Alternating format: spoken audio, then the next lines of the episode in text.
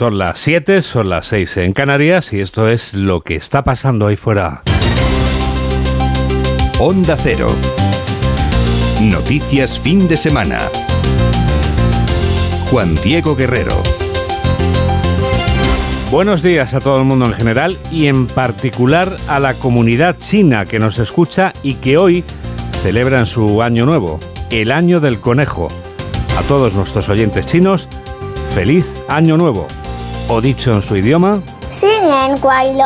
este primer día del año 4721 del calendario chino, he acertado dejando en casa todo el abrigo que traje ayer y me sobró o resulta, Mamen Rodríguez Astre, que este domingo me va a hacer falta? ¿No has visto al pingüino?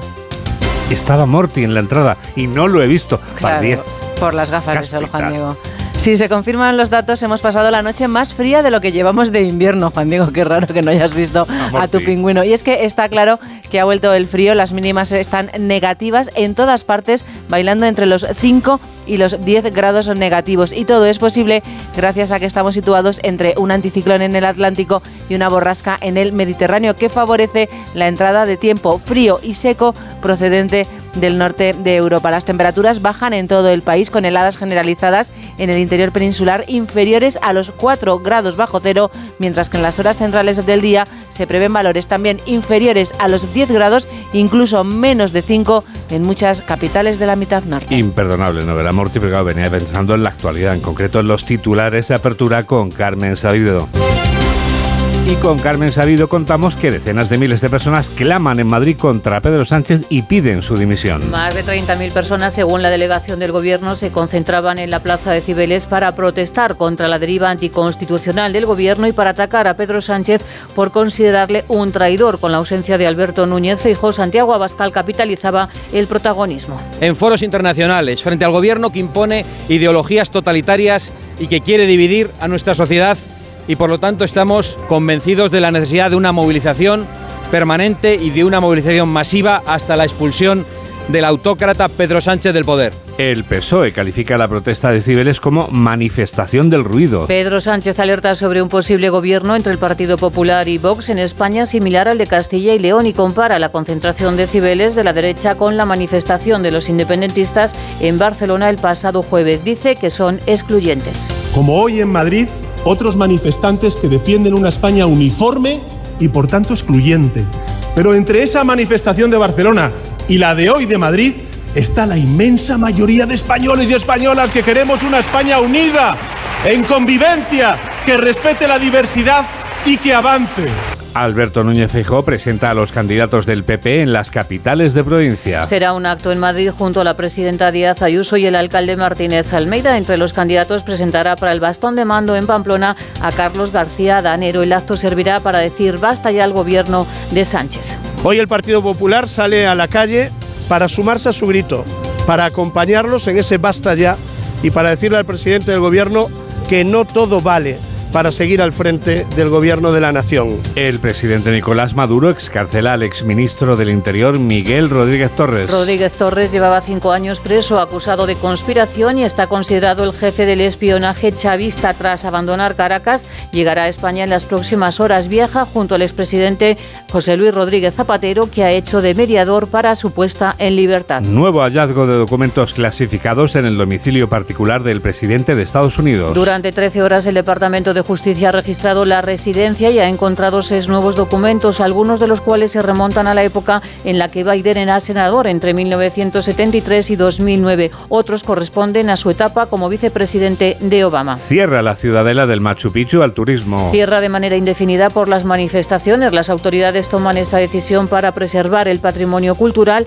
En las últimas horas, la policía ha detenido a más de 200 personas tras desalojar el campus de la Universidad de San Marcos y se eleva a 62 el número de muertos como consecuencia de las protestas. Emmanuel Macron y Olaf Scholz se citan en París. Aunque la reunión ya estaba prevista, es una nueva oportunidad para, acordar, para cortar divergencias y estudiar el envío de los tanques Leopard a Ucrania. Alemania se resiste y desde Kiev el presidente Zelensky vuelve a presionar y asegura que no hay otra alternativa para frenar la ofensiva rusa. China da la bienvenida al año del conejo. El país se prepara para hacer viajes masivos, esperan millones de desplazamientos con el regreso a las reuniones familiares, las fiestas fiestas que hoy comienzan servirán para mejorar los datos económicos. La economía solo creció el año pasado un 3% frente al 5% que era la previsión del gobierno. Fitur cierra con optimismo, con optimismo las puertas de su edición número 43. El sector da por superado los datos de la pandemia. Calculan que los ingresos superarán los del 2019. Este fin de semana pasarán por la feria 80.000 visitantes. Este año también han participado más de 700 expositores. Guatemala ha sido el país invitado y Ecuador será el invitado el próximo año. Deportes, la Real Sociedad se coloca tercera en la tabla tras vencer al Rayo por 0 a 2. Los de Alguacil empatan a puntos con el Real Madrid 38. Sexto está el Betis tras caer ante el Español 1-0. El Atlético recupera el gol y se impone 3-0 al Valladolid y el Sevilla vence por la mínima y de penalti al Cádiz 1-0. Tres puntos que le permiten salir al Sevilla de la zona del descenso. 7 y 5, 6 y 5 en Canarias y tenemos toda la radio por delante. Síguenos en Twitter en arroba noticias FDS. La multitud que se apiñaba este sábado en torno a la Cibeles se manifestaba contra el gobierno de Pedro Sánchez. Varias decenas de asociaciones convocaban esta manifestación que se convertía en un clamor contra el presidente del gobierno.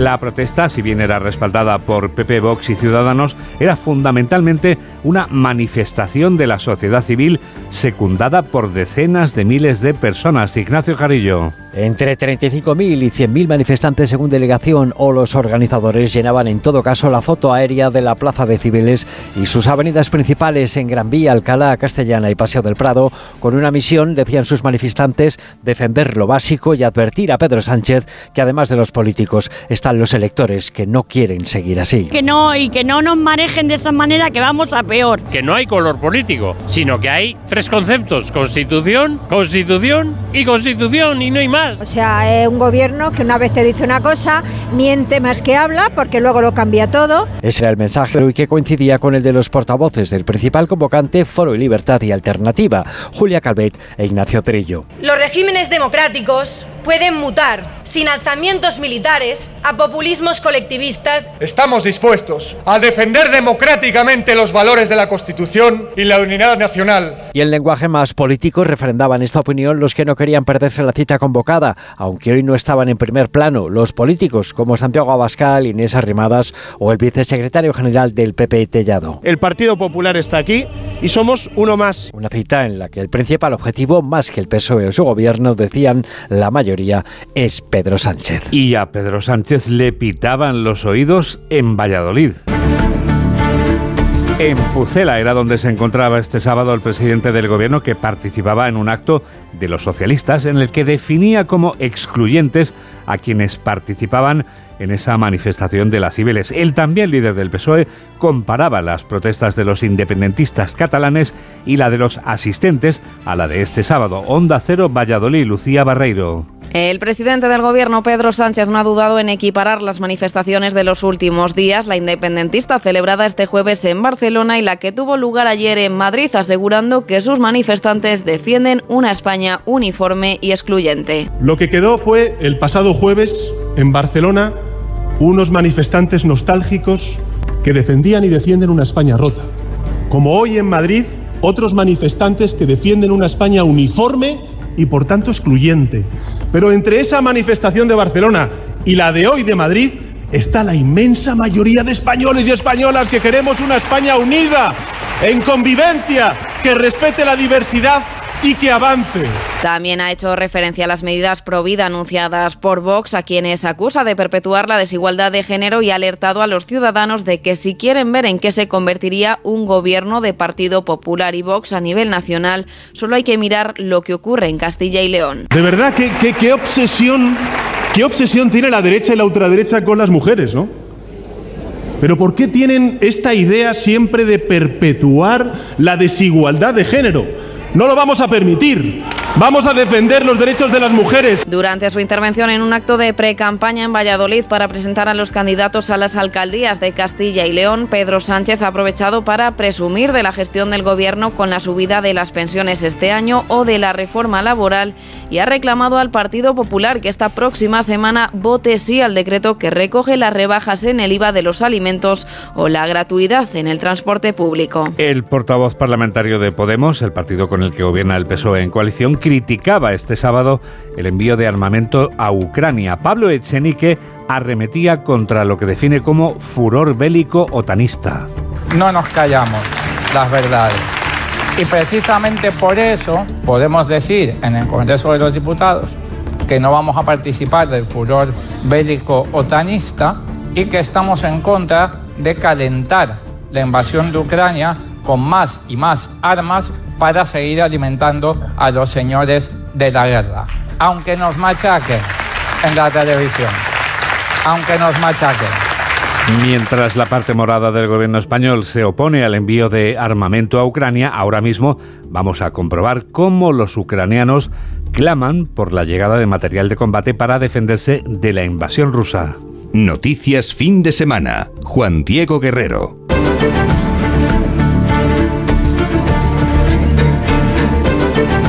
Ucrania no se queda cruzada de brazos mientras Alemania decide si envía o no a sus leopardos. Los carros de combate Leopard con los que sueña Ucrania no salen por ahora de Alemania rumbo a la nación invadida por Rusia, pero los ucranianos, entre tanto Alemania se lo piensa, ya se disponen a aprender cómo funcionan los Leopard para ir ganando tiempo. Jorge Infer. Los soldados ucranianos recibirán entrenamiento para aprender a manejar los tanques Leopard, unos entrenamientos que según informa el Ministerio de Defensa de Ucrania van a ser posibles gracias a las iniciativas de Polonia y de Reino Unido. Este anuncio llega a pesar del bloqueo por parte de los aliados que de momento mantienen la cautela sin enviar este tipo de vehículos blindados. Por su parte, el presidente ucraniano Volodymyr Zelensky asegura que ya no hay alternativa los tanques que son necesarios, dice, para detener el avance ruso. Todavía tendremos que luchar por el suministro de tanques modernos, pero cada día es más evidente que no hay otra alternativa que tomar esta decisión y enviar los carros de combate. Mientras tanto, los países bálticos como Estonia, Letonia y Lituania pedían este sábado que el envío de tanques a Ucrania se produzca de forma inmediata. Se unen así a países como Polonia que incluso amenazaban con enviarlos sin contar con el consentimiento de Alemania.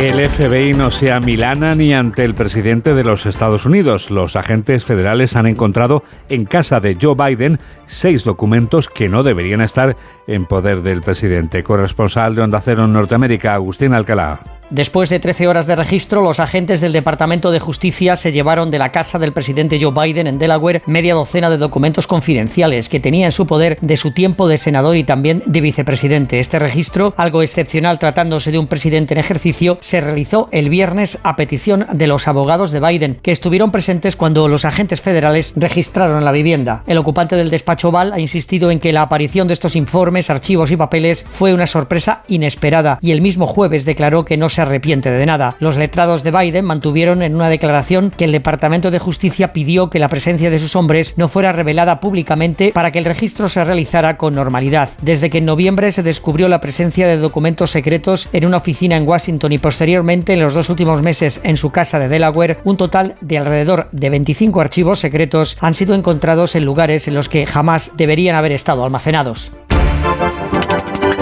El expresidente José Luis Rodríguez Zapatero ha viajado nuevamente a Venezuela y ha hecho de intermediario para la liberación del exministro Miguel Rodríguez Torres. Ampliamos detalles desde Venezuela con la corresponsal de Onda Cero en Caracas, Gabriela González. El gobierno de Nicolás Maduro liberó este sábado al general Miguel Rodríguez Torres, quien fue ministro de Relaciones Interiores desde 2013 hasta 2014. La liberación se produjo, según familiares, por la intermediación del ex jefe del gobierno español José Luis Rodríguez Zapatero, que estaba en Venezuela desde el jueves. Rodríguez Torres salió ayer mismo con destino a España. Tenía casi cinco años preso, acusado de conspirar contra la Fuerza Armada y el gobierno de Maduro. Fue un hombre muy cercano al fallecido Hugo Chávez, llegando a ser director director del Servicio de Inteligencia. Siete y cuarto, seis y cuarto en Canarias. Onda Cero. Noticias fin de semana. Este domingo es el primer día del año del conejo. Hoy comienza el año nuevo chino, el año 4721, y comienzan entre más de 1.400 millones de chinos que viven allí y con más de 2.000 millones de desplazamientos masivos en la República Popular China. Pero no solo hablamos de los 1.400 millones de personas que viven allí estos días de celebración después de tres años de cuarentenas por culpa del COVID. Hablamos de mucho más. Nos lo cuenta la corresponsal de Onda Cero en China, Laura Laplana. Después de tres años bajo la política cero COVID, esta es la primera vez que los ciudadanos chinos pueden viajar y celebrar con sus familiares el Año Nuevo Lunar, sin cuarentenas, cribados masivos ni controles sanitarios. Durante toda esta semana, las estaciones de trenes de las grandes ciudades se han visto abarrotadas. Se estima que se realizarán más de 2.000 millones de desplazamientos en todo el país durante el periodo festivo, que se prolonga hasta el 15 de febrero.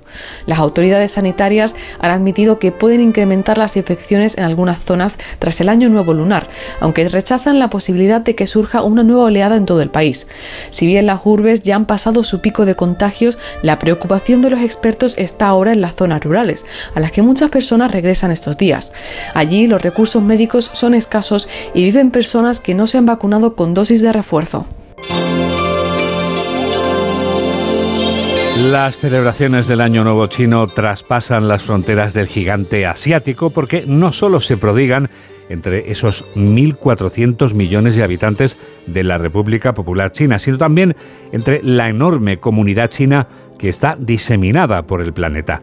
Una de las más numerosas es la que vive en el distrito madrileño de Usera, convertido en el Chinatown madrileño. Marta Morueco. Es el año del conejo, de la paz y la bonanza. Y en Usera, en el Chinatown madrileño, se podrá disfrutar del mercado de la primavera con artesanía y productos chinos, de karaokes, danzas típicas, un espectáculo pirotécnico y una demostración de la ceremonia del té. Y por supuesto, como asegura la concejala de Usera, Loreto Sordo, no faltará el ya tradicional desfile. Después de dos años sin poder celebrar el año nuevo en las calles de Usera, por fin vuelve el año nuevo, las celebraciones del año nuevo chino al distrito por excelencia, que no podía ser otro que Usera, y nada, volvemos a tener el desfile que tendremos el domingo recorriendo las calles del centro de Usera, volvemos a tener food trucks, la gente podrá probarse los vestuarios eh, propios eh, chinos, volvemos a tener eh, pues, los pasacalles y volvemos a tener pues, todo lo que es la cultura tradicional otra vez en la calle. Este año además se podrá disfrutar del Muro de los Deseos, una instalación con hilos y cuerdas rojas entrelazadas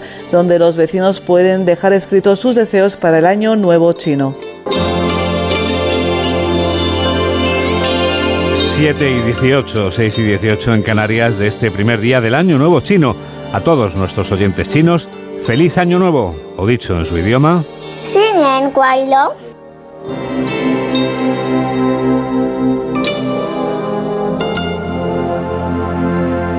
El acusado de ser responsable del crimen de Balaguer ya está en la cárcel.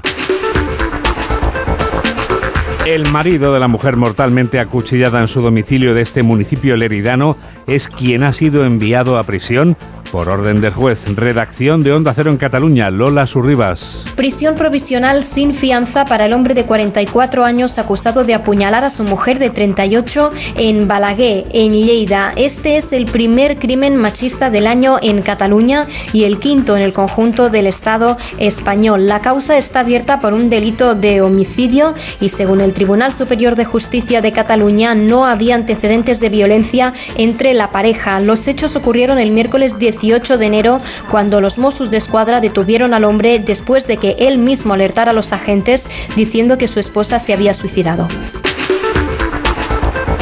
Los restos humanos que han aparecido en la provincia de Toledo este sábado son un torso y unos brazos encontrados en la zona en la que se buscaba a un niño de 11 años que había desaparecido hace un mes en el barrio madrileño de Carabanchel, informa José Manuel Gabriel.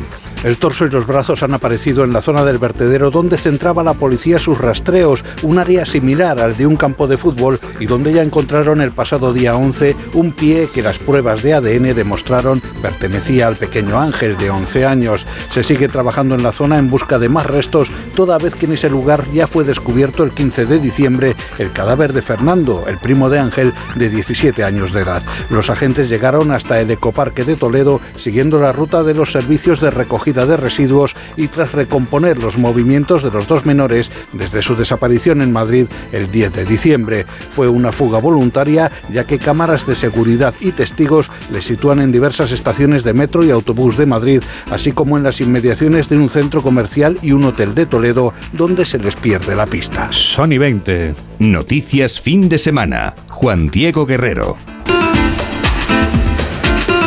Aragón vive un fin de semana con los hoteles cercanos a las estaciones de esquí llenos o casi llenos. La nieve caída ha sido una bendición para esta zona. Redacción de Onda Cero en Aragón, Luis Puyuelo. Las últimas nevadas han permitido que las estaciones de esquí de Teruel por fin inicien la campaña. Además, los centros invernales del Pirineo podrán abrir todas las pistas. En total son unos 200 kilómetros y con espesores que en algunos puntos se acercan a los 2 metros.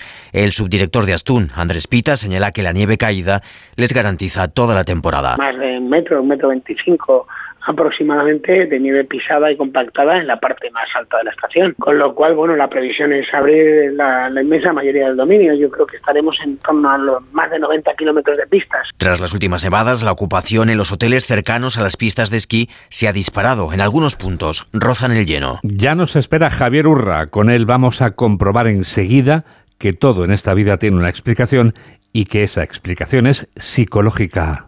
Hola, soy Sabino Méndez y soy un absoluto fan de las selecciones musicales que hace Juan Diego Guerrero. Por eso escucho siempre sus noticias del fin de semana en Onda Cero.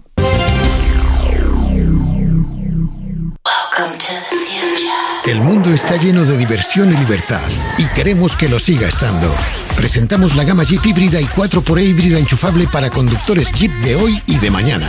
Aprovecha ahora los Electric Freedom Days, ofertas irrepetibles para vehículos de entrega inmediata solo hasta fin de mes. Entra en jeepstore.es. Ponle Freno convoca una nueva edición de sus premios que celebran 15 años. Su objetivo es reconocer aquellas iniciativas que hayan contribuido a promover la seguridad vial en nuestro país. Envía tu candidatura antes del 3 de marzo a través de la web ponlefreno.com. Juntos, sí podemos. A3 Media. ¿Y tú que vives solo con tu mascota? ¿Qué necesitas para tu seguridad? Tengo un perro que es un trasto y a veces le dejo solo. Quiero saber que no me la lía en casa. Pues en Securitas Direct tienen una alarma para ti. Porque con la cámara puedes ver a tu mascota y hablarle en directo siempre que quieras, acceder a las grabaciones o configurar avisos inteligentes. Y es que tú sabes lo que necesitas y ellos saben cómo protegerte. Llama ahora al 900-272-272 o entra en securitasdirect.es y descubre la mejor alarma para ti. Síguenos en Facebook en Noticias Fin de Semana Onda Cero. 7 y 23, 6 y 23 en Canarias y llega el minuto psicológico.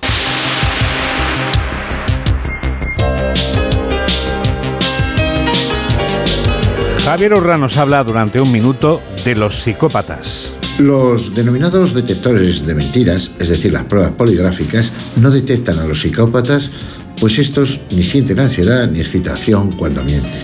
Los psicópatas recuerdan a quien canta en el karaoke que busca ser convincente pero se aprecia que canta de oídas. Y es que no solo no son originales, sino que en el caso de los psicópatas no lo sienten. Los psicópatas actúan de manera instrumental, insensible, sin remordimiento, con indiferencia reptiliana. Y los psicópatas violentos no son temerosos y lo hemos comprobado, son muy pocos reactivos al dolor. El psicópata violento es un enfermo moral, no un enfermo mental. He entrevistado, he conocido al Rafita, a Javier Rosado, a Ramadán, a Arcán y, como no, a las víctimas, a Sandra Palo, a Clara García, que hemos sabido del sufrimiento de sus familias. Estos psicópatas tienen una personalidad de tipo antisocial, pero tienen conservada ¿eh? la capacidad cognitiva, la volitiva, por lo que saben, saben, saben lo que hacen y no se arrepienten porque eran era su voluntad. Termino. Psicópatas no son enfermos mentales, pero están afectos de unas características refractarias al tratamiento. Y es que no perciben su realidad como disfuncional.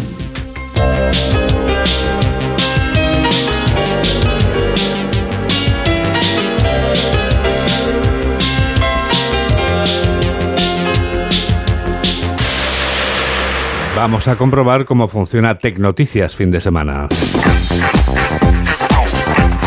Pues funciona muy bien y es muy fácil hacer que funcione, ¿verdad, Mamen? Es tan sencillo como conectarse con Internet. Claro, necesitas tener luz. Si hay un apagón lo tenemos complicado, pero no hay apagón. Todos tenemos luz afortunadamente y podemos enchufar nuestro ordenador o cargar nuestro teléfono móvil. Ah, porque también vale la app de Onda Cero, claro. La palabra clave es Onda Cero, www.ondacero.es si quieres entrar en nuestra web a través de un ordenador y si lo haces a través del teléfono móvil, pues lo que tienes que hacer es descargarte la app gratuita que también se llama Onda Cero. Y en la que te permite no solo escuchar en directo este programa de noticias, puedes recuperar muchos de los que están en nuestro archivo sonoro, ¿no? Claro, tú te vas a programas, en programas buscas nuestro programa, si es el que te interesa, se llama Noticias Fin de Semana y ahí puedes buscarnos por año, por mes, por día, lo que tú quieras y cuando tú quieras. Lo que queremos es conectarnos también a través del grupo que tenemos en Facebook. ¿Cómo hacemos, Mamen? Pues ahí tecleamos www.facebook.com, vamos a la lupita, en el buscador ponemos Noticias Fin de Semana Onda Cero y no tienes que hacer nada más. Sí, acepta amigo, ¿verdad? Por supuesto. Nos tienes que pedir amistad, somos así de antiguos. ¿Quieres ser mi amigo? Nosotros te decimos que sí y a partir de ese momento, oye, ¿que tienes una duda? Pues nos la preguntas. Está todo hecho. ¿Que nosotros lo sabemos? Pues te contestamos. Y si no, pues te, decimos, no lo sabemos. Exacto. que no lo sabemos todo. ¿Que te gusta alguna parte? Pues también nos, nos lo cuentas. Qué interesante. Y qué interesante Twitter, donde también tenemos otro grupo. En Twitter, sí, ahí somos arroba noticias FDS. Why reason? Pues porque somos los de noticias fin, de, semana. La tercera red social, mamen, que tenemos es la de las fotos. Es Insta. Guerrero-Juan Di.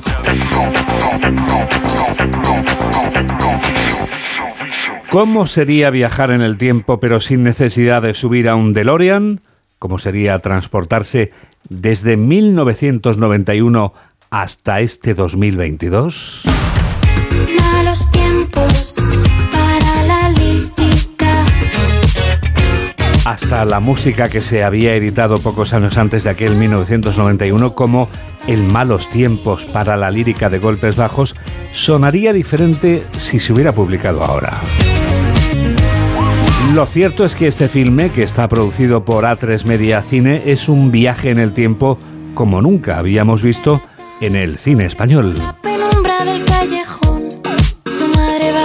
Con el cesto y salud. Mamen Rodríguez Astre nos desvela todo lo que no sabíamos de Mañana es hoy. Esta película española va de viajes en el tiempo. Alquilamos un patinete de esos de playa y llegó un temporal.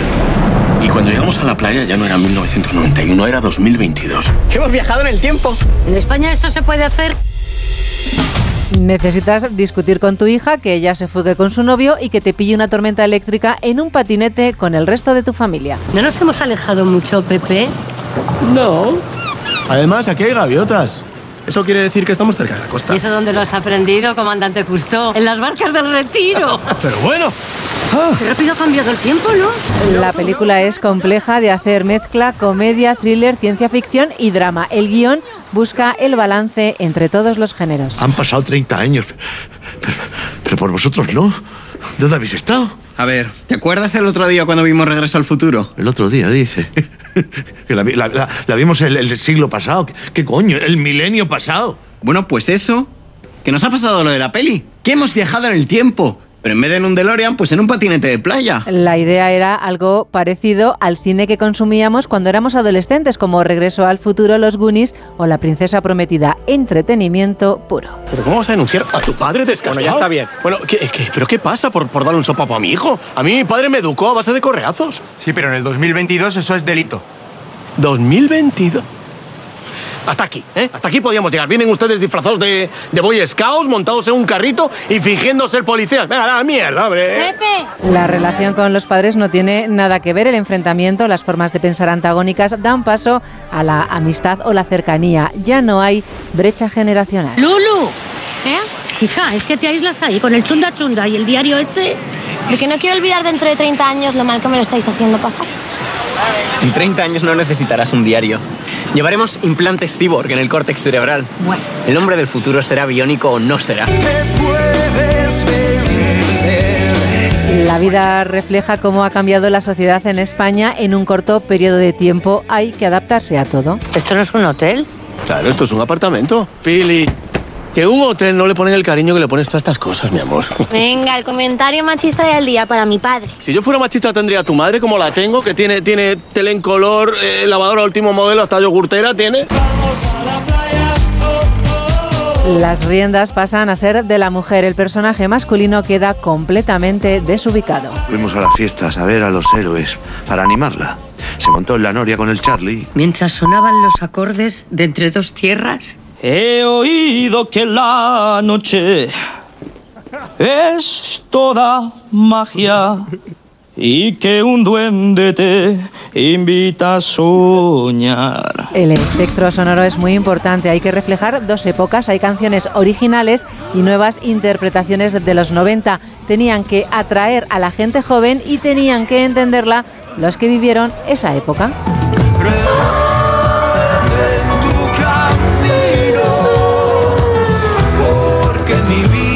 Se apaga. Ella es la estrella que alumbra mi ser. Yo sin su amor no soy nada. El reloj no detiene su camino, son ya las 7 y 31, 6 y 31 en Canarias y enseguida llega la revista de prensa. Hola, soy el doctor Beltrán. Yo también escucho, cómo no, noticias fin de semana. ¿Se pueden mejorar las condiciones de las residencias? ¿Qué está pasando realmente en ellas? Malas atenciones. No hay ni médico ni enfermera. Es tratarte mal porque sí. Un programa especial presentado por Sonsoles Sónica. ¿Estamos siendo justos con nuestros mayores? Especial Hablando en Plata, el escándalo de las residencias. El jueves a las 11 menos cuarto de la noche en Antena 3, la tele abierta. ¿Y tú que vives en una casa con jardín? ¿Qué necesitas para tu seguridad? A mí lo que me preocupa es que es muy fácil acceder al jardín desde la calle, así que necesito una alarma que proteja las zonas exteriores. Pues en Securitas Direct tienen una alarma para ti, porque sus sensores y cámaras exteriores detectan cualquier intruso antes de que entre en vuestra casa y responden en menos de 20 segundos dando aviso a la policía. Y es que tú sabes lo que necesitas y ellos saben cómo protegerte. Llama ahora al 900-272-272 o entra en securitasdirect.es y descubre la mejor alarma para ti. Síguenos en Twitter en arroba noticias FDS. Llega la revista de prensa y lo sabes.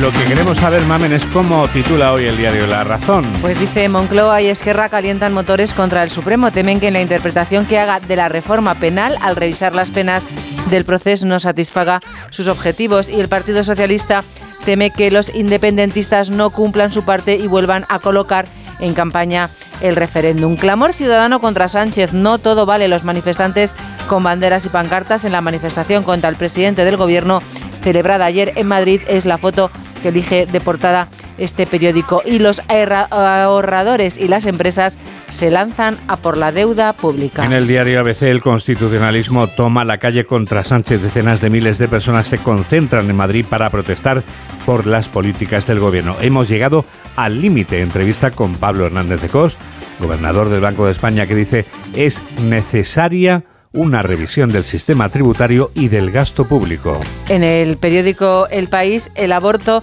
de nuevo en el centro del debate político. 37 años después de su despenalización, el PP sigue sin tener resuelta su posición. El Tribunal Constitucional estudia ahora el recurso de los populares del año 2010 y Feijóo ha rectificado la postura del partido después de la crisis de Castilla y León. Una multitud se manifiesta contra el gobierno de Sánchez. La inteligencia artificial aprueba por los pelos un examen de selectividad, pues estamos Sí. en buenas manos. Estamos en unas manos, sí, sí. Lula destituye al jefe, de- al jefe del ejército de tierra de Brasil en plena crisis de confianza y Ucrania lanza la ofensiva TikTok. Miles de militares difunden vídeos del frente. Son menos 25.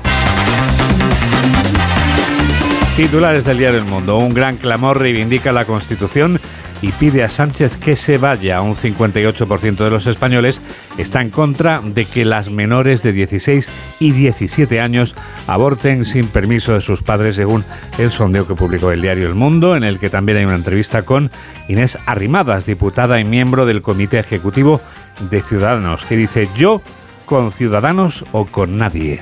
En el periódico de la Cataluña entrevistan al periodista Marc Marginedas, que repasa su cautiverio en Siria con motivo del estreno del documental Regreso a Raqqa, que protagoniza él mismo. La burocracia copa el 40% de la jornada de los médicos. Hacen un chequeo a la sanidad. Dice que los profesionales de los CAP defienden bajas autodeclaradas y fichar nuevos perfiles. Los sanitarios advierten de que se ha de racionalizar el uso de la teleasistencia y la inversión presupuestaria en atención primaria solo crece unas centésimas. Y por último, Juan Diego entrevistan a Salvador Illa, el líder del PSC, que dice que si Esquerra y el Gobierno se avienen, habrá presupuestos en unas horas. En la vanguardia, enfermos de COVID persistentes se la juegan con terapias no probadas. También la derecha sale a la calle contra Sánchez Abascal, aprovecha la ausencia de Feijó para tratar de capitalizar la protesta y atrapados en el espacio Operación Rescate de tres astronautas.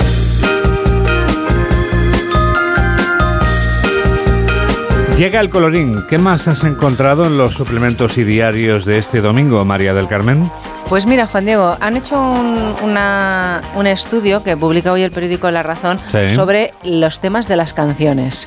Dice más sexo y negatividad. Así ha cambiado el lenguaje de las canciones de éxito. Por ejemplo, un estudio llevado a cabo sobre 30.000 canciones, las más exitosas de las últimas seis décadas en España, confirma que el lenguaje es cada vez más negativo y explícito. Más negativo. Sí, dice, en los duros años 50 el 69% de las canciones eran positivas, mientras que en 2010 solo el 56%. Dice, el lenguaje se endurece. Un 26% de las canciones de éxito de la pasada década contenían insultos. Madre mía. Por ejemplo, destacan uno en concreto, Sí. que es la palabra hijo de puta, que durante cuatro décadas no surge en ningún caso. Ya. ¿vale? Pero... mm, y eh, en los años 90 solo aparecía en el 1%. Y si ya vamos ampliando, vamos subiendo años, pasa al 8% y hasta el 15% en la década pasada. Solo las palabras... Sí, solo las palabras perrear y perra tienen la misma evolución que el insulto. Madre mía. Pasa del 0 al 12% perrear y perra del 0 al 8%. ¿Cómo evoluciona el lenguaje? eh? Sí, sí, sí. De las canciones. En fin, es eh, curioso, sí, el estudio. Viene bien la razón. Ahora lo leeré con más sí. detenimiento. Viene hoy en el periódico La Razón, que claro, contrasta con un artículo que me he encontrado en el país, Nino Bravo, el poder de una voz inmortal, claro. Sí. Libre o un beso y una flor no dejan de sonar 50 años después de la temprana muerte de un cantante convertido en mito, cuya viva vida se rememora ahora en Valencia en su museo. Pues nada, habrá que ir a Valencia. Me parece maravillosa de- la voz de Nino Bravo. Sí, dice su hija que está impresionada, claro, su hija que nació después de que él muriera. Dice que está impresionada porque hay mucha gente que la para por la calle y le dice, mi, mi hija se llama Noe- Noelia gracias a la canción de tu padre. Claro, claro, claro. Hay muchos casos así, claro. Sí, es, la verdad es que es espectacular. Sí. Bueno, pues entrevistan a Kate Blanchett. Sabes que esta es la que una de las favoritas para, bueno, no la han nominado todavía, pero dicen que es una de las favoritas para llevarse el Oscar. Para Fíjate lo que ¿no? dice. Dice, prefiero que me llamen actor a que me llamen actriz. Ah, sí. Dice, porque esto me sitúa al mismo nivel que los hombres. Esto es ahí una pequeña, no sabemos muy bien, ¿no? Sí, claro. No, no- no sé. No sé qué decirte. Bueno, tendrá sus motivos. Bueno, yo, es que a mí me gusta que me llamen periodista. ¿A ti te gustaría que te llamaran periodista? Periodista. Pero existe periodista. Bueno, Bueno. Oye, la- el lenguaje tiene que evolucionar, ¿no? ya. vale. Oye, Tú y yo somos periodistas. o sea, que piensas como ella. Mira. Pues eso, bueno, pues veremos si se lleva el Oscar o no se lleva el Oscar. Más cosas, Juan Diego. Isabel Pantoja, que se va de gira por fin. Eh, por Iberoamérica, por Sí, Latinoamérica. claro. Sí, sí. Vamos, ver. Se va de gira. Y hoy han publicado las exigencias de Isabel Pantoja para su gira. Que es algo así comedido, supongo, ¿no? Dice que ha exigido una curiosa lista de, de peticiones. Algún detallito, Viene hoy sin en el. ABC. Tampoco hay que ser muy exigente, ¿no? Bueno, ha pedido en su camerino un sofá confortable. Bueno, bien. Pero es, mm, bueno, una mesa, Una mesa. sillas. bien. Pero es esta señora dónde vive, no, no sé. Bueno, yo no, no he entrado nunca en un camerino de una cantante de estas, pero digo yo que habrá mesas y sillas y un sofá confortable. Normalmente los que yo conozco, que son los de los actores, los de los titiriteros, en esos mm, suele haber este tipo de cosas. Pero lo del sofá confortable quizás es un detalle más eh, peculiar de ella, porque lo querrá de unas determinadas características. No nos esperamos lo de la mesa y las sillas. Vamos, doy fe de que existen, claro. Vamos, no tengo que dar fe yo, ya lo, lo sabes tú, ¿no? También ha pedido Juan Diego un burro con 12 perchas, pero esto es normal para colgar sus vestidos, claro, Pues hombre. también es que es una cosa muy habitual en los camerinos. Un catering, Juan Diego, compuesto por una bandeja de frutas, otra de quesos y otra de sándwiches. Y diferentes tipos de bebida, una botella de vino, mucho agua y numerosos refrescos y cervezas. Bueno. Cada catering es peculiar en los Claro, programas es de que no tele. sabemos la gente que va a estar en el camerino Claro, con claro, ella, claro, claro. no sabemos. Muchos de- refrescos y cervezas. Esos pa- eh, programas de televisión o de radio tienen catering según también los invitados, entiendo, ¿no? O sea que, en fin. Aparte de esto le han dicho, Isa, ¿tienes algún caprichito? Isa, le han dicho. Sí, digo yo, vamos, no sé. O María Isabel. María Isabel. María Isabel. María Isabel. Maribel. Maribel, exacto, Maribel. Eh, Ella cantaba una canción que decía eso, Maribel, eso, para que usted eso, escoja. Maribel, Maribel. Bueno, pues dice Maribel, sí, tengo un capricho. Rosas blancas quiero en el camerino. Oye, está bien, a todos Bueno. nos gusta ver cosas bonitas. Me parece Un pequeño centro de mesa y un ramo. Bueno, tampoco son cosas tan... tan Extravagantes, ¿no? Sí, Sí, sí. no. Y luego tengo dos cosas más para contarte. Por ejemplo, Juan Diego, eh, tiempo Harry y Meghan. eh, todavía tienes cuatro minutos por delante, vamos. Tienes toda la radio por delante. Tengo a Harry y a Meghan. ¿Tú crees que el libro le ha venido bien o le ha venido mal? Hombre, desde el punto de vista económico le ha venido bien. Lo que no sé si luego desde el punto de vista eh, de popularidad le ha venido bien. Fatal. Fatal. Mal, ¿no? Sí, una encuesta revela que la popularidad de Harry y Meghan Markle en Inglaterra habría caído considerablemente y que ambos son ahora vistos negativamente por más de la mitad del país. Yo no había leído la encuesta. Ya he dicho la palabra popularidad, como podía haber dicho otra, ¿eh? no estaba preparado. Pero está claro que no le beneficia. 3,2 millones de copias que ha vendido. Y en el Reino Unido no le quieren, pero es que en Estados Unidos la cosa no les va mejor tampoco, ¿eh? ¿Tampoco? No, la saturación ha sido tal que Meghan ahora es menos querida en los Estados Unidos que la reina Camila. Esto quiere decir que le ha salido el tiro por la culata. Esto dicen que es devastador porque los estadounidenses siempre canonizaron a la princesa Diana y demonizaron a la que fue amante, que era su mujer, Sí. que destruyó su matrimonio. Bueno, Y ahora ha ganado posiciones. sí. Y Kate es ahora la royal más popular en Estados Unidos y Guillermo el más querido en Inglaterra. Madre mía. Que no, que no levanta cabeza este chico pelirrojo, ¿eh? Vamos, que a un hermano le va muy bien y a otro le va fatal. Le va bien Bueno, con 3,2 bi- millones de copias vendidos, ¿no? No digo de popularidad, claro, por eso te he dicho antes, este, estoy de acuerdo contigo. Desde Pero el punto no de te vista creas. financiero les ha venido bien. claro, claro, claro. O sea, han pillado. Pillar han pillado. y luego ella siempre puede volver a, a- a su serie. Y pillar en las series. Claro, y Aquí exacto, cada uno pilla donde puede. Claro. Claro. Unos pillan y otros se pillan. Y otros se pillan. Esto lo dices Las- por el hijo de Maribel, ¿no? Dicho antes. Aquella frase es inolvidable. Me cepillo todo lo que puedo, dijo Kiko Rivera. Sin duda refiriéndose al traje que llevaba, que necesitaba un Pero lleva cepillado. traje. Bueno, la ropa que llevaba, no recuerdo en aquel momento. Sí, sí, yo lo he visto con traje. ¿eh? ¿Ah, sí? Sí, sí, sí. Todos alguna vez nos hemos puesto un traje. Ah, sí. Siempre, sí. Anda. ¿A ti te he visto yo con traje? Pocas veces. Ah. la última. Tú la- cepillas en la, poco. En la, en la antena de oro, ¿me viste? Cepillo poco traje yo. Muy poco. Por no decir. Se ha reído hasta Miguel. Hasta Miguel, sí. bueno, Miguel Cepilla traje o no. bueno, no Sí, Miguel siempre lleva el mismo traje. Siempre lleva el mismo traje. Vamos a dejarlo ahí. Muy bien. Muy, bueno, edu- muy educado. que te- estábamos hablando de Harry y de Meghan, pero que se llevan mal con su familia, pero que no son los únicos. Ah, no. Estos se pelean por la popularidad y, por ejemplo, la familia de Jaime Hostos, que en paz descanse, Juan Diego, se pelea por sus cenizas. Por sus cenizas. Por sus cenizas. Por Sí. favor.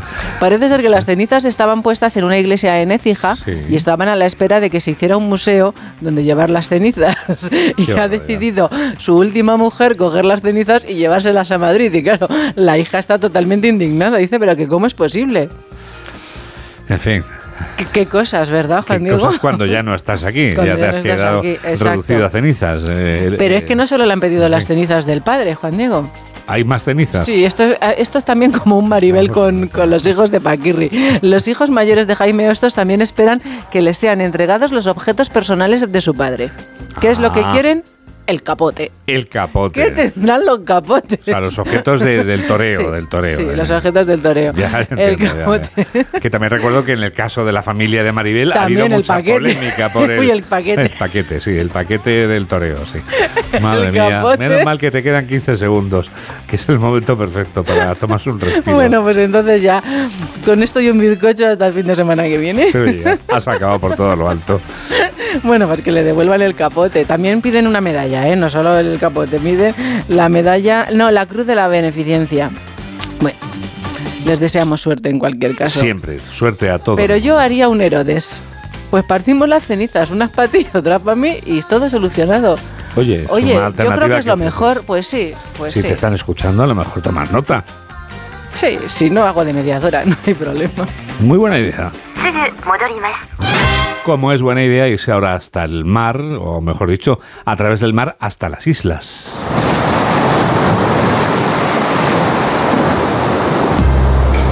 Estás escuchando el programa de radio que tiene presentes a los dos archipiélagos cada semana, siempre con nosotros Gustavo de Dios desde Onda Cero Canarias y El Cadimitrova, que es quien empieza hoy este Aislados desde Onda Cero Mallorca. Aquí una isleña que se ha pasado los días más intensos de Fitur tomándole el pulso a la industria turística desde el stand de Baleares, desplegado en la feria turística más importante del momento. Y al margen de los cachondos que llaman al salón turístico Fritur, no acabó frita, pero agotada de tanta perspectiva. Como dicen los economistas, lo único cierto es lo que pasó y lo que sigue pues puede preverse sin certezas absolutas y mucha perspectiva. Y en la feria post-COVID, sin restricciones ni mascarilla, la masificación volvió para concluir que el destino turístico de Baleares está en un momento excepcional, tanto que los agentes presentes en IFEMA estaban sobrepasados de tan buenas previsiones. El mercado nacional sigue creciendo y aunque Europa parece estar dormida, seguirá viajando. Ojo a Estados Unidos y mercados emergentes que vuelven a despertar del letargo y solo falta convencerles de que Baleares no es solo sol y playa. Todo bien, si no fuera porque Fitur sigue siendo una locura, con dificultades de moverse, conectarse, dar un bocado o coger un taxi. Pero el bullicio trasladado a la economía estos días en Madrid, lejos de bombas y tanques Leopard, promete un 2023 próspero incluso para los más agoreros. Como dicen los hoteleros isleños, Baleares está de moda, pero ojo a los nubarrones en medio de estos días fríos pero soleados. A alguien en Madrid se le ha ocurrido abrir el debate sobre si deberían o no cerrarse los cabildos insulares. Para el profano en los asuntos insulares, el cabildo es como una diputación y poco más. Y bueno, va el círculo de empresarios en eso que los cursis llaman think tank o laboratorio de ideas y dicen que para ahorrar pasta en el caso de Canarias, pues esto habría que quitarlo porque ¿para qué sirve? Todo en la vida es discutible, pero decir que un cabildo es una diputación es demostrar una ignorancia clásica del peninsular medio de la meseta sobre lo que ocurre en una isla, pero bueno, es que al final son siete. Eh, cierto que los cabildos igual se han convertido en un sitio en donde en cuanto cruzas la puerta, la divergencia del espacio-tiempo te traslada a 1914, pero ese es otro tema. Tienen competencias, tienen capacidad para aprobar planes de ordenación, proyectos de energía, de carreteras, de mantenimiento, de infraestructuras, pero está bien. No será necesario otra vez explicar al del Valladolid profundo que Canarias no son siete islas al sur de Baleares y rodeadas por un muro que hace que el mar de dentro sea océano Atlántico y no mediterráneo.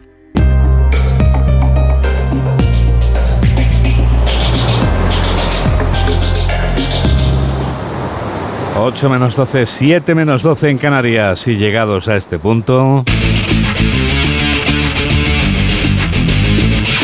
...aquí están las noticias del deporte... ...aquí está Alberto Fernández... ...¿qué tal?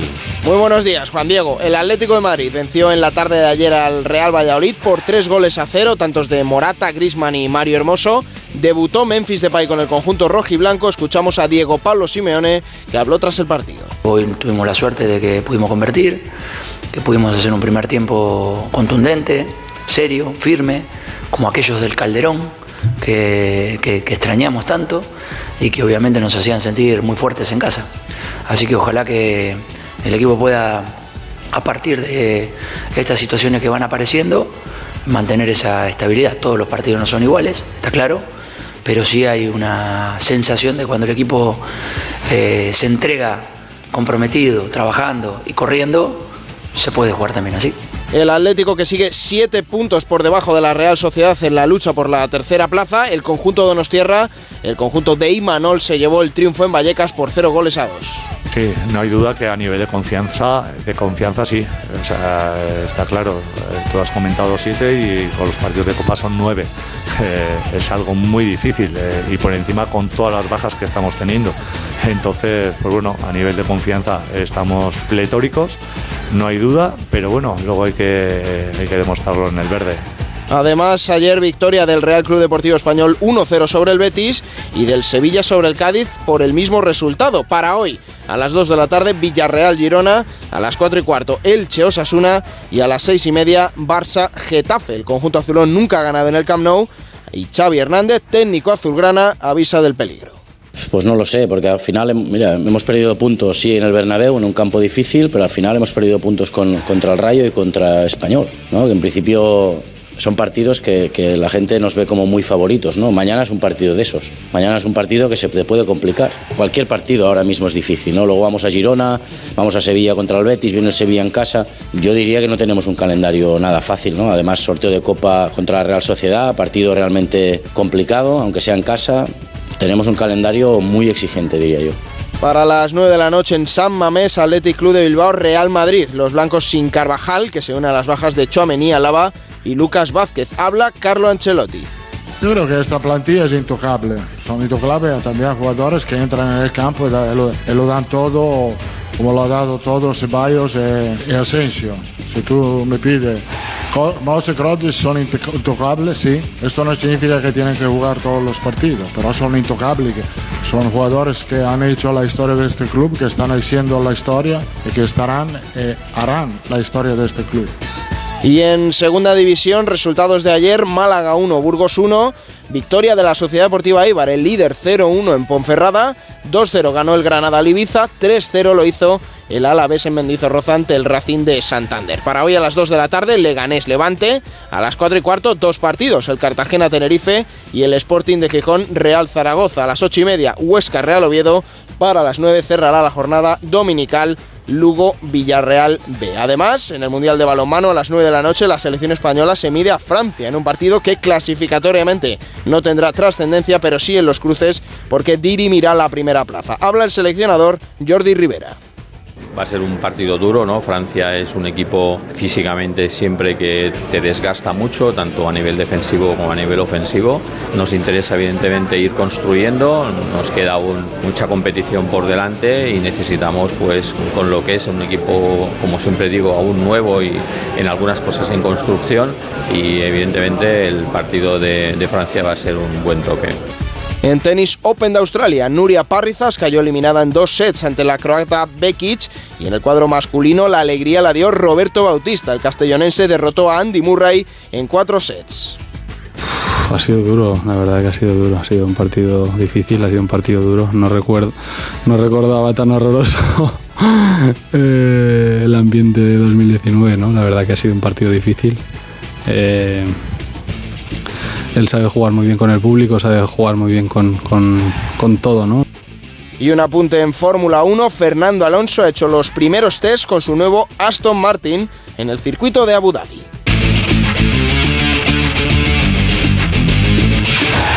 Ocho menos 7, 7 menos 7 en Canarias. Estos son los titulares de cierre con Carmen Sabido y Mamen Rodríguez Astre. Decenas de miles de personas claman en Madrid contra Pedro Sánchez y piden su dimisión. Más de 30.000 personas, según la delegación de gobierno, protestan en la Plaza de Cibeles contra la deriva anticonstitucional del gobierno para atacar a Pedro Sánchez por considerarle un traidor. El Partido Socialista califica la protesta de Cibeles como la manifestación del ruido para romper la convivencia en España. Pedro Sánchez compara la concentración de Cibeles de la derecha con la manifestación de los independentistas en Barcelona el pasado jueves. Dice que son excluyentes y quieren un país uniforme. Alberto Núñez Feijó presenta en Madrid a los candidatos del Partido Popular en las capitales de provincia. Entre los candidatos, Feijó presentará para el bastón de mando en Pamplona a Carlos García Danero, diputado tránsfuga de Unión del Pueblo Navarro. El presidente Nicolás Maduro escarcela al exministro de Interior Miguel Rodríguez Torres. Rodríguez Torres llevaba cinco años preso acusado de conspiración y llegará a España en las próximas horas acompañado del expresidente Rodríguez Zapatero que ha hecho de mediador para su puesta en libertad. El Departamento de Justicia americano registra durante 13 horas el domicilio particular del presidente Biden. Han encontrado seis nuevos documentos, algunos de los cuales se remontan a la época en la que Biden era senador entre 1973 y el año 2009 y otros correspondientes a su etapa como vicepresidente de Obama. Cierra la ciudadela de Machu Picchu al turismo como consecuencia de los disturbios registrados en Perú. La policía ha detenido a más de 200 personas tras desalojar el campus de la Universidad de San Marcos en Lima y el número de muertos se eleva a 62 como consecuencia de las protestas. El presidente francés Macron y el alemán Scholz se citan en París para estudiar el envío de los tanques Leopard a Ucrania. Los países bálticos piden a Alemania el envío inmediato de los tanques y Kiev reclama a los aliados que piensen más rápido y envíen armamento. China da la bienvenida al año del conejo. El país se prepara ya para millones de desplazamientos y el regreso de las reuniones familiares. Las fiestas que comienzan hoy servirán para reactivar el consumo y mejorar los datos económicos. China solo creció el año pasado un 3% frente al 5% que era la previsión del gobierno. Fitur cierra con optimismo las puertas de su 43 edición. El sector da por superado los datos de la pandemia. Este fin de semana pasarán por la feria 80.000 visitantes. Este año han participado más de 700 expositores. Guatemala ha sido el país invitado y Ecuador será el anfitrión el próximo año. Y el día nos trae una bajada de las temperaturas con heladas en la mitad norte y este de la península, nubes y aguaceros en Canarias y Baleares, viento de tramontana en Girona, nieblas en el centro y sol en Andalucía, Extremadura y sistema ibérico en Segovia, tritando menos 6. Esto es América y este es Agustín Alcalá. Son jóvenes, creían que su trabajo era un estilo de vida, estaban acostumbrados a ganar siempre, a sentirse casi intocables, porque disfrutaban de muchos beneficios que casi ningún otro trabajador tenía. Perreras en la oficina, guarderías para los niños y niñas, transporte gratis, lavandería a la carta, comida cocinada por chefs de renombre, la posibilidad de trabajar desde cualquier sitio del planeta y unos sueldos para marearse. Pero por vez primera en su vida se han encontrado con un crash que ha hecho tambalear su manera de vivir. Enero está siendo un mes trágico para los empleados de las compañías de tecnología con 48.000 despidos en famosas multinacionales como Google, Microsoft, Amazon y Salesforce. Despidos que se han unido a los casi 125.000 trabajadores que perdió Silicon Valley el pasado año y que han puesto en estado de shock a los empleados de la industria, jóvenes millennials y casi treintañeros que hasta ahora no habían estado en paro y que pensaban que jamás iban a sufrir la misma experiencia que un día vivieron sus hermanos mayores o sus padres baby boomers. Hoy les toca recordar esa conversación a la que en su día no prestaron atención con su old su padre, curtido en mil batallas, cuando les dijo que las corporaciones no tienen sentimientos porque no son gente y que el ahorrar no es cosa de viejos. Mamen Rodríguez Astre es quien produce y Miguel Jurado es quien realiza este programa de noticias aquí en Onda Cero, en la radio. Como pasa el tiempo, nos despedimos ya con la versión que interpreta Amaya de una de las canciones del EP de debut de Golpes Bajos, aquel disco publicado en el 83 con aquella inolvidable portada de CSP que se titulaba No mires a los ojos de la gente. Uno de los cinco cortes de aquel vinilo es esta canción que vamos a escuchar ahora. Las ratas corren por la penumbra del calle. Se llama Malos Tiempos para la lírica que Amaya versiona ahora para la banda sonora del filme Mañana es hoy, producido por A3 Media Cine, del que hemos hablado hace unos minutos. Una sonrisa blanca y pura.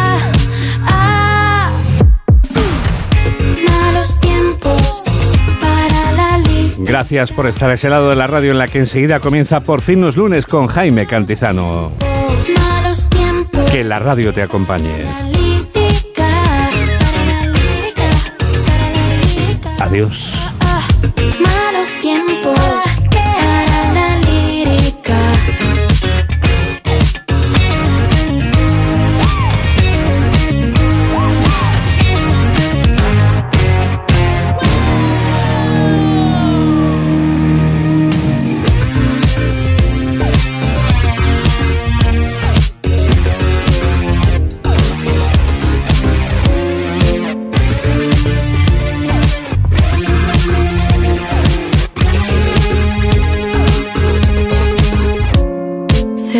Que algún día, cansado y aburrido, encontrarás a alguien de buen parecer.